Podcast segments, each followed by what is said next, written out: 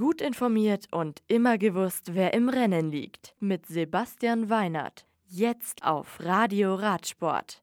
Van der Paul gewinnt Shorttrack in Albstadt. Deloitte sichert Fortbestehen von BMC-Team. Elia Viviani siegt überlegen.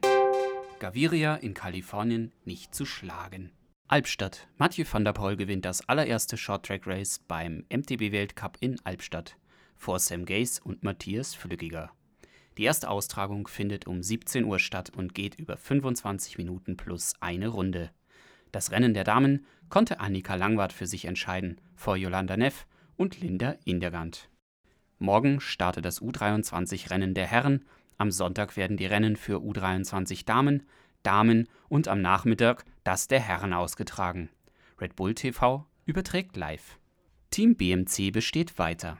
Wie die niederländische Zeitung De Telegraaf meldet, ist das angeschlagene Team BMC gerettet. Das Beratungsunternehmen Deloitte, das bereits beim Team Dimension Data als Sponsor unterwegs ist, übernimmt bei BMC laut Telegraph als Hauptsponsor einen Großteil der finanziellen Verpflichtungen.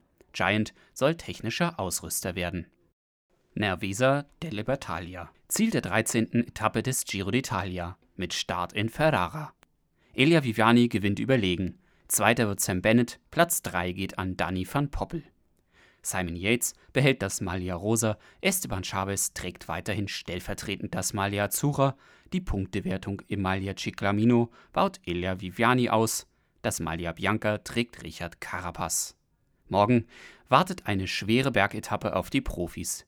Die Etappe mit Bergankunft auf dem Monte Zoncolan auf 1730 Metern verläuft über 186 Kilometer und verlangt den Fahrern wieder alles ab. Tour of California. Fernando Gaviria siegt erneut bei der Kalifornien-Rundfahrt. Der Sprinter von Quickstep Floors verwies auf der 176,5 Kilometer langen fünften Etappe Caleb Youn und Peter Sagan auf die Plätze. Leader der Rundfahrt bleibt TJ van Garderen. Das Radio für Radsportfans. Im Web auf radioradsport.de